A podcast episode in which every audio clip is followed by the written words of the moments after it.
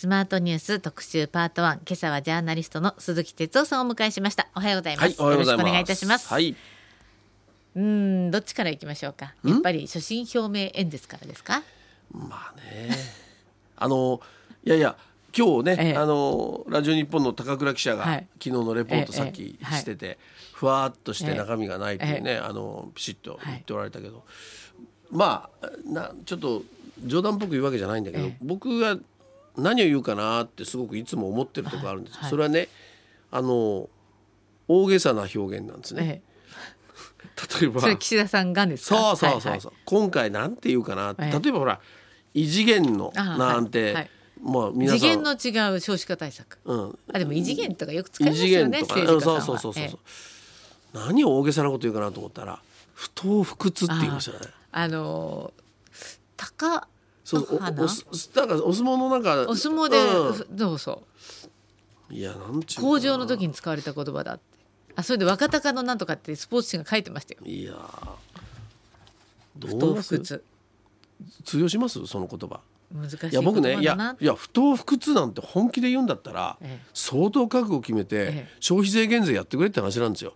だからね、ええ。そのいつもそうなんだけど岸田さんの言葉っていうのは本当なんか必ず大げさな表現が一個入ってくる、でもそれがもうますますやってることと乖離してるっていう、ええ。まあ毎回そこにがっかりするわけですよ。あのー就任の時にあんなに大きく掲げていらした新しい資本主義はいなくなっちゃったみたいですね。いやいやいなくなってはないらしいんですけど、ええつ追求すればね。でも昨日の所信表明からは葉にはないないでしょ？はいないですえよ。だからねまあなんていうかなまあそういう意味であの今回ははい不当不屈かと思ったんだけど、ええあのまああの高倉さんが言ってるようにあの中身はないですよね。あのー新聞もかなり厳しいですね,、まあそうですね。いう意味では、うん。どこの新聞も褒めてる新聞が一つもないというあそういう状況に陥っているってことは、うんうんまあかなりまあね期待値が薄いのかどうかわかりませんけれどもね。あ ごめんなさい。あのねやっぱり経済経済経済ってなんかあのニヤニヤしながら言ってましたけども、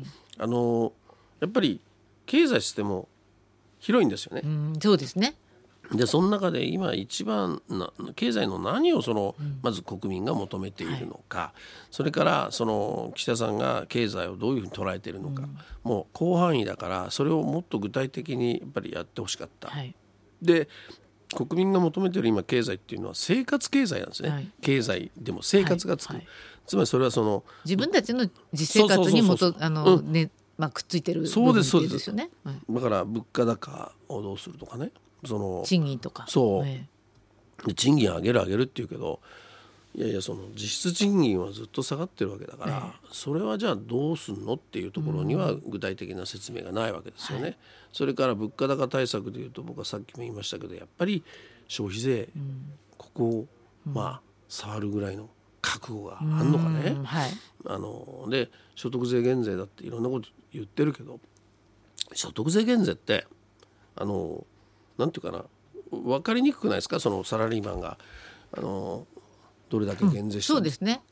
ええ、あのまあでもすいわゆるサラリーマンだと、こう自分たちの給与の中からここの部分が減減ると、うん。だからまあ年間でいくらぐらいは増えていると、うん、でもそれを増えてるからってじゃああの振込口座からね給料の下ろしてそれで今値段が上がってる高いものをそれで買いますか、しかも1年っていうんであれば来年も続かないんだったら貯金しときませんか？つまりまあそうですね。効果本当にあんのかなっていうねその生活経済という観点から。やっぱり所得税の減税っていうと、所得税たくさん納めてる人ってお金持ちだから、うんうん。そういうことそういうことだから定額とかええ。例えばその、低所得者のところには現金給付とか、まあ、そういうものをセットでとは言ってるけど、あのそんなのもっと具体的にいや僕はでもとにかく消費税だと思うんですよ。だって物価が高いんだから消費税を下げちゃう。下げちゃう。だから物価が高いんだからそのその物価の商品そのものの消費税で下げれば一番いいじゃないですか。でも私なんかは反対に、こう消費税を上げる時の説明として、とにかく社会保障金費がお金がないんだから、消費税上げるということであそうなんだ仕方ないなと思ってるからそれ騙されちゃって。る騙されてるの、でも騙されてるからだから消費税なんか下げたら社会保障がこれ以上ねまたあの段階の世代が上に上がってきたからかかるわけじゃないですか、じゃあ無理じゃないと思うから、どうしたらいいいやのだから社会保障例えばこれはもう古い話ですけど民主党政権の時にね3党合意で消費税を上げるとじゃあ何に使うの？いや社会保障に使いましょう。って3党合意したんですよ、はい。だけど自民党政権に戻ってから、ええええその使い道を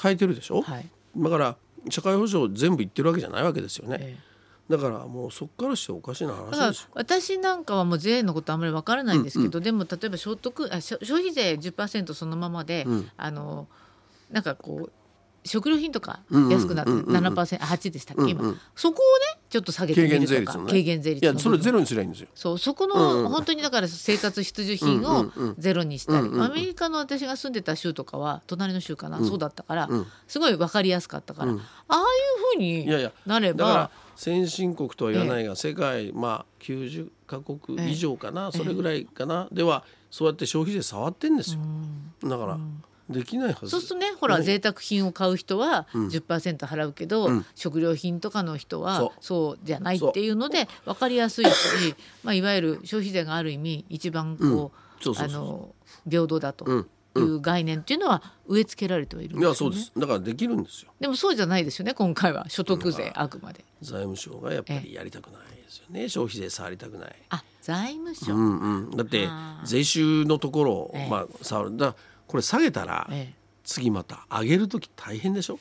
うん、大変大変ですよ。あともう一つ私が思ってるのは、だってどうせ防衛増税するって言ってるわけじゃないですか。だからそこで増税されるよりはじゃあその6兆円をそっちに回してもらったのがまだマシだなとその通り。矛盾してるでしょ？うん、矛盾だらけなんですよ。矛盾だらけそういう説明が昨日なかった。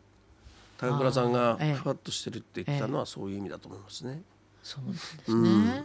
だから全然こうまあいわゆる整合性がないとか一貫性がないって書いてる新聞もあるし、まあ産経でさえという言い方変ですけどおもあの所得減税の必然性が見えない、うんうん。まあ、厳しく書いています。し、うん。まあ、毎日は場当たり対応は通用しない、経済政策の軸足が見えないと書いてるのは読売新聞、うん。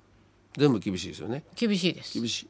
はい、だからまあ僕はもう基本的にさっきも言いましたけど今の経済っていうのはやっぱり生活経済だと思うから、はい。そこへ向けての具体策もメッセージもない、この時点でもうアウトですよ。アウトですか、まあ、一応彼の中の彼っていうか岸田の中の具体策は、まあ所得税減税。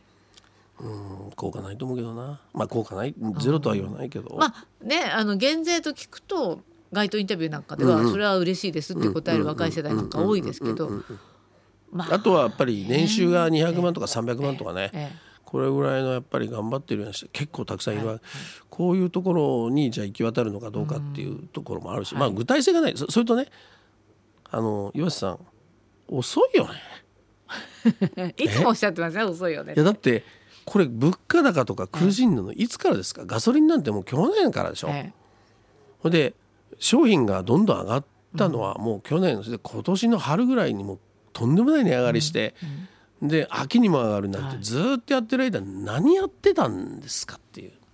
ガソリンの補助ぐらいしかやってないわけでしょ。で何もかも高いけれども自分たちの賃金はね、まあ、大企業の人は何パーセントか上がり続けてるんでしょうけれども、そうじゃない、まあ、私などフリーランスですから、哲夫さんもフリーランスだけどそうです。ええ。そうするとこう賃金が上がってくるのなんていつになるのかわからないですからね。いや見通しないですよね。ね。うん、それでだからとにかく遅い、えで今言ってるまさに所得税減税なこれも新聞なんかも書いてると思うけども要するにこれ今からやったらですね実際にこれ減税するの来年の、あのな夏ぐらいになる。夏ぐらい。うん、うだから遅いどころの話なんでもどっかの上新聞が書いてたのは、来年の春に、えー春闘で賃上げがあって、夏にこの所得税減税の効果が出ると、なんとなくお増えた感があって、そして夏に自分のあの岸田さんの、んえー自民党の、ん。あれ総裁選？選挙総裁選があるんじゃないですか。あの総裁選は9月ですよね。ね、だからそこに向けていいんじゃないかみたいな。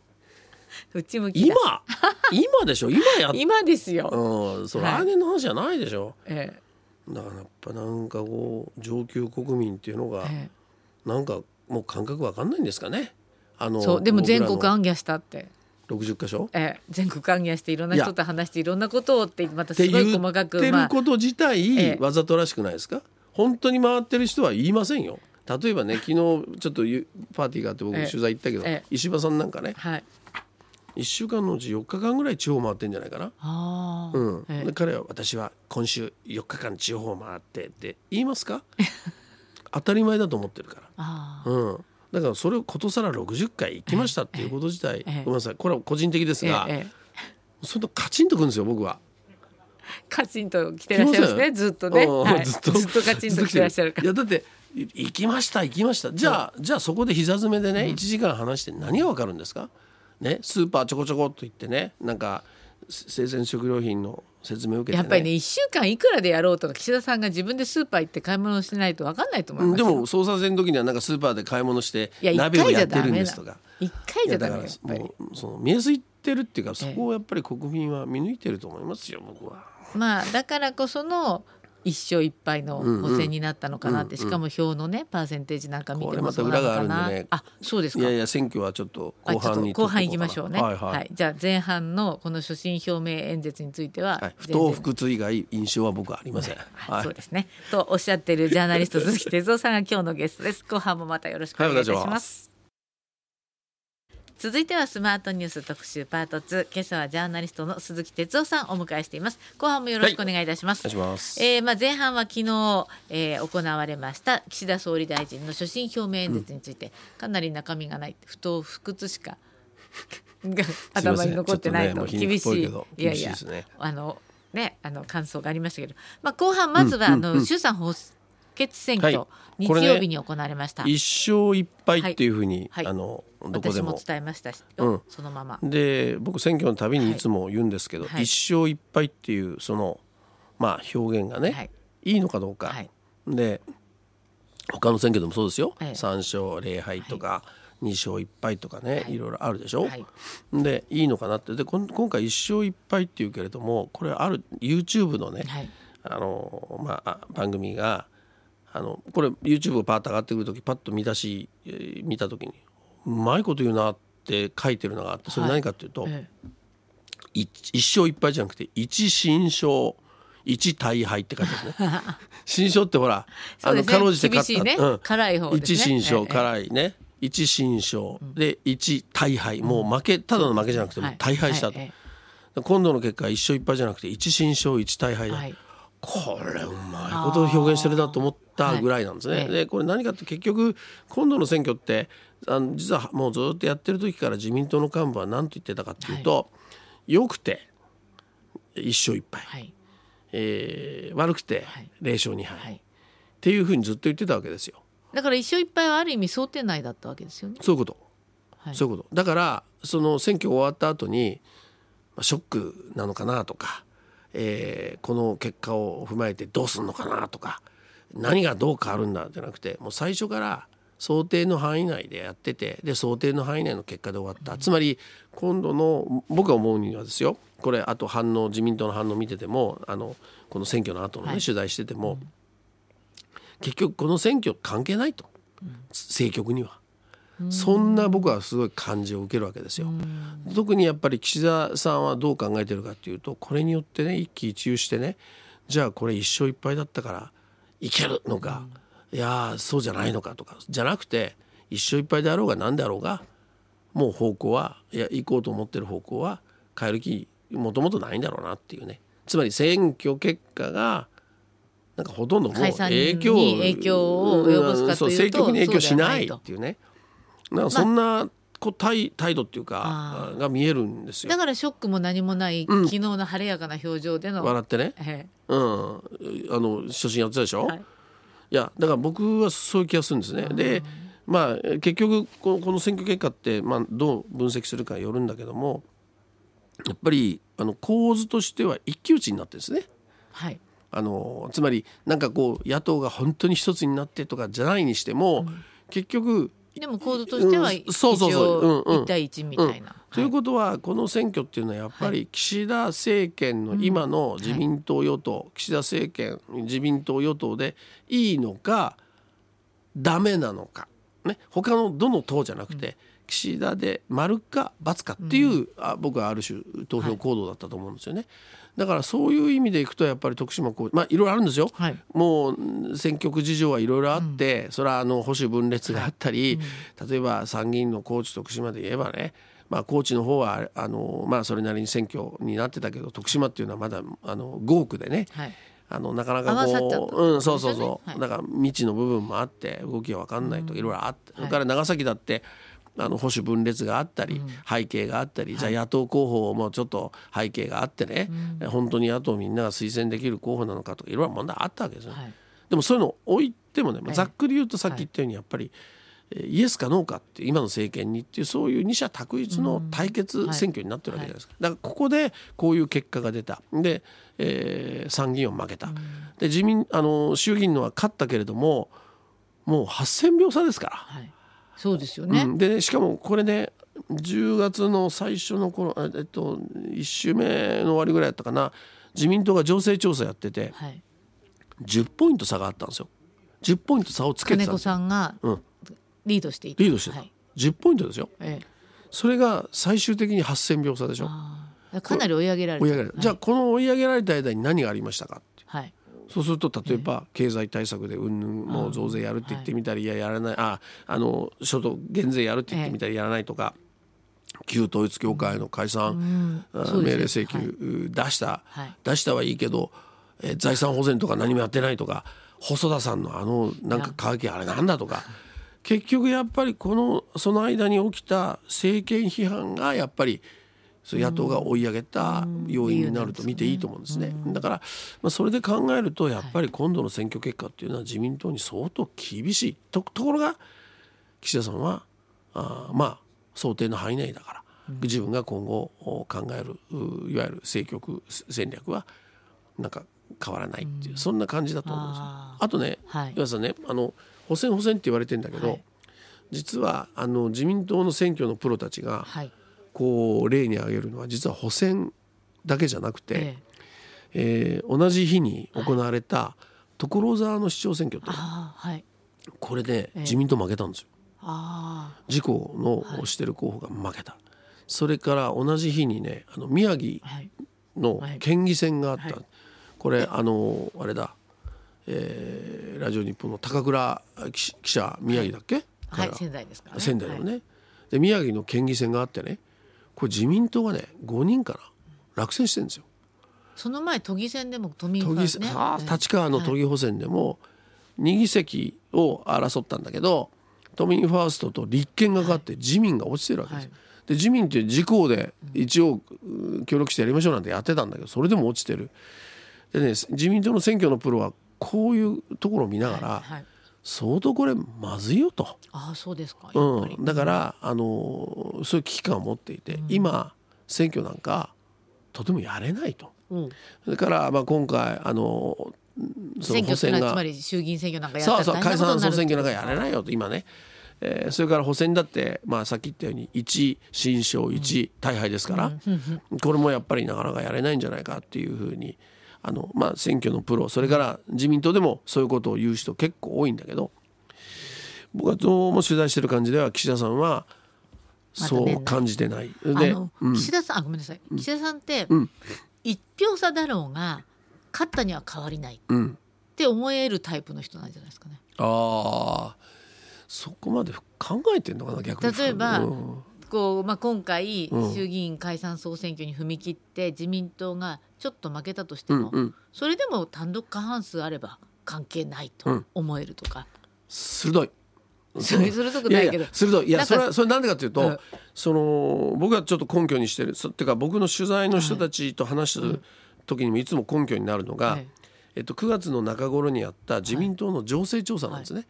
でこれはあの次の総選挙をやった場合に自民党がどれぐらい議席をどうするかという情勢調査をやった。そしたらその結果がね、あのまあいろんなちょっと奇数によって評価は分かれるんだけど、ざっくりやっぱり上の方で報告されて共有されてるのがマイナス10なんですよ。議席が、ほうほうほうほう。つまり10も落とすんじゃなくて、ええこれだけ支持率が悪いのに10で済む。マイナス10ぐらいで済むねって話なんですよ。わわかります、はい。だから岸田さんにしてみると、そのいわゆるあマイナス10で済むならまあ経済で少し頑張って、ああの例えばその岩瀬さんさっきもおっしゃってたけど今度の所得税減税僕はあほとんど意味がないんじゃないかって言ってるけど、あそれでもありがたいですねっていう人たちもいるわけですよね。そういう人たちはじゃあ岸田さんでもいいかなんて話になれば、少し支持率底上げがあるかもしれない。そうするとその勢いで年内に解散をする。つまり今だったら10マイナス10で済むんだと、ね、で野党だと今バラバラだとまだね、えーみたいなことで岸田さんが、まあ、年内の解散を考えている。まあどっかで考えまだ考えて捨ててないんじゃないかっていうのが僕の説。それとねもう一つ、あのさっき言ったように選挙情勢がそれまでそこまで今厳しくなってるわけですね。で選挙のプロたちももう地方選挙見たってもう自民党最悪だよというになってる。そうするとねこれ来年の総裁選挙9月にありますけど、もう間違いなく岸田おろしでしょ。だって再来年参議院選挙もあるし、はい。解散ずるずるずるずるやってるとこれ任期満了もし過ぎちゃうと総裁選の後に解散なんていう選挙なんて話もあるわけでしょ。はい。で来年任期満了だしなんてことになるともう選挙の顔として岸田さんじゃダメだっていう空気になったら、これ来年の総裁選でも岸田おろしですよ。で今なんか人事で党内を固めてるとか言うけど、僕は絶対そんなのでね、ええ。岸田さん支持しますにならないと思う。だから僕はまず石破さんは出ると思うし菅さんなんかは絶対対抗馬をまあ石破さんを押すかどうかは別としてもえ立ててくるし、それから僕はた、まあ、高市さんは出るって言ってる。だからあの高市早苗さん、うんはい。出るって言ってるでしょ、はい。だからもう僕は茂木さんも出ると思いますよ。僕はね。それから、まあ、そういううそれから安倍派ね、はい。安倍派はこの前座長がね、えーこのままいけば岸田支持だとは言ったけど政治状況でどうなるか分かんないって言ってましたけど僕例えば萩生田さんなんかね実力者のね彼なんかは菅さんと組むんじゃないかなっていうちょっと気がしたり。まあだからつまりね来年の総裁選。面白くなりそうですね来年のうん。だからもう選再選なんて難しくなるわけです、そうすると、そうするとですよ。はい。岸田さんがもし再選したいんであれば、絶対にその前に自分の手で解散してそこそこに勝つしかもうないじゃないですか。うん。でしょ、はい。このまま総裁選行ったらもう降ろされるんだから、あだからどっかで勝てる選挙やればもう選挙で勝てばだって選挙で勝ったんだから降ろす降ろす理由なくなるから。となると、ええ。少しでも勝てるタイミングでええ。解散をやっぱりどっかで考えてるそうすると少しでも勝てるタイミングの一つがやっぱ年内ですよね。来年になったらまた何が起きるか分かんないでしょ、もうね、うん。哲夫さんのお話聞いてていいろんな方のお話聞いてて、うん、ずーっと思ってるのはどうぞ。なんかね選挙のことばっかり考えてるでしそょうそやっぱり日本のねう、うん。ことを考えてくれる政治家じゃないと困っちゃって、うんうん。あの岸田さんってね総理大臣になりたいのが目標だってよく言われてるじゃないですか。うんうん。そうするとやっぱりこの今の日本は、そういう人がトップだときついですよね。きついですよ。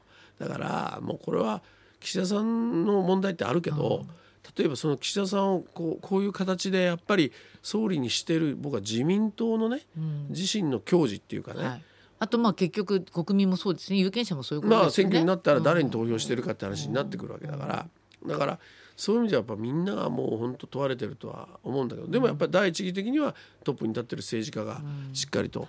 で昨日の所信表明で向こう3年間のね、はい。あの経済の方向なんて、はい3年間ってだって岸田さん来年の9月までしか任期ないんですよ。3年って言ってることはあなたもう一回やるんですかっていうここのまず矛盾も出てくるでしょ。これね岸田さんっていうのは昨日どっかの新聞がちょっとか、うん岸田さんでいいとうん、普通は岸田さんがいいとあなるほどね。ねそれコーヒーの例だったんだけどコーヒーでいいとコーヒーがいいって随分違うと。でも岸田さんでいい岸田さんがいいって言ってそう、でもまあ岸田さんは嫌だというふうになっちゃうんじゃないかみたいなこの写真、あのコラムだったんですけど、でも岸田さんって強いから、ん。岸田さんでいいでも、総理大臣続ける方がいいっていうふうに思ってたって思ってるんじゃないですか。だから僕じゃなきゃやれないことっていうふうのが見えないんだから、まあ経済経済とは言ってるけれども、まあ、それだって本当ね僕思いますよ。長期計画であと3年あと5年とかね。2030年代とかね。いやいやあなたその時総理なんですかっていうね。だからえーその時まで自分はやるんだっていう例えば意欲とかね、そんなものもないわけだからなんとなくなんて風に乗っかってね、ふわふわっとやってる感じがある。でやっぱり平時ならいいですよ。ねでも今でも今のねご時世平時じゃないんですよ、うん、コロナもあった、それから今はもう経済あの生活経済でしょ、あとまあ中東情勢もあるしそうですよ。ウクライナ情勢もあるし。あの何ですかあの飛行機、そうね、3万円で8人。もう本当ねいや もうええ。危機管理分かってないですよ。ね。だからまあそれでもいやだからとにかく解散ねあのはい。可能性は僕年内もあると思っていてだからあのだけどいやってもらおうじゃないですか、ね、そこでやっぱりあの岩瀬さんがまさにおっしゃったようにやっぱり有権者が試されますからね、だからあの今何をうん求め何が必要なのかっていうねこの国の政治の在り方も含めてねそこでどういう審判をするか本当に考えて投票していくっていうね。ね。うん。でも本当に女性調査がね正確だったとしたらまあ 10, せ10議席減るなら仕方がないと思われてるその10議席の人はたまったもんじゃないですけどね。まあね。でもね流れは少し変わってきてますよ、ええ。だからこの前の補選の結果見てもそうだけどね。あーだからもう今やったらマイナス10で済むのっていうね、でもまあ12月年内解散まあ、ありと、一応ね、ええ。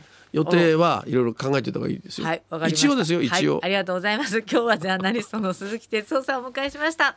またよろしくお願いします。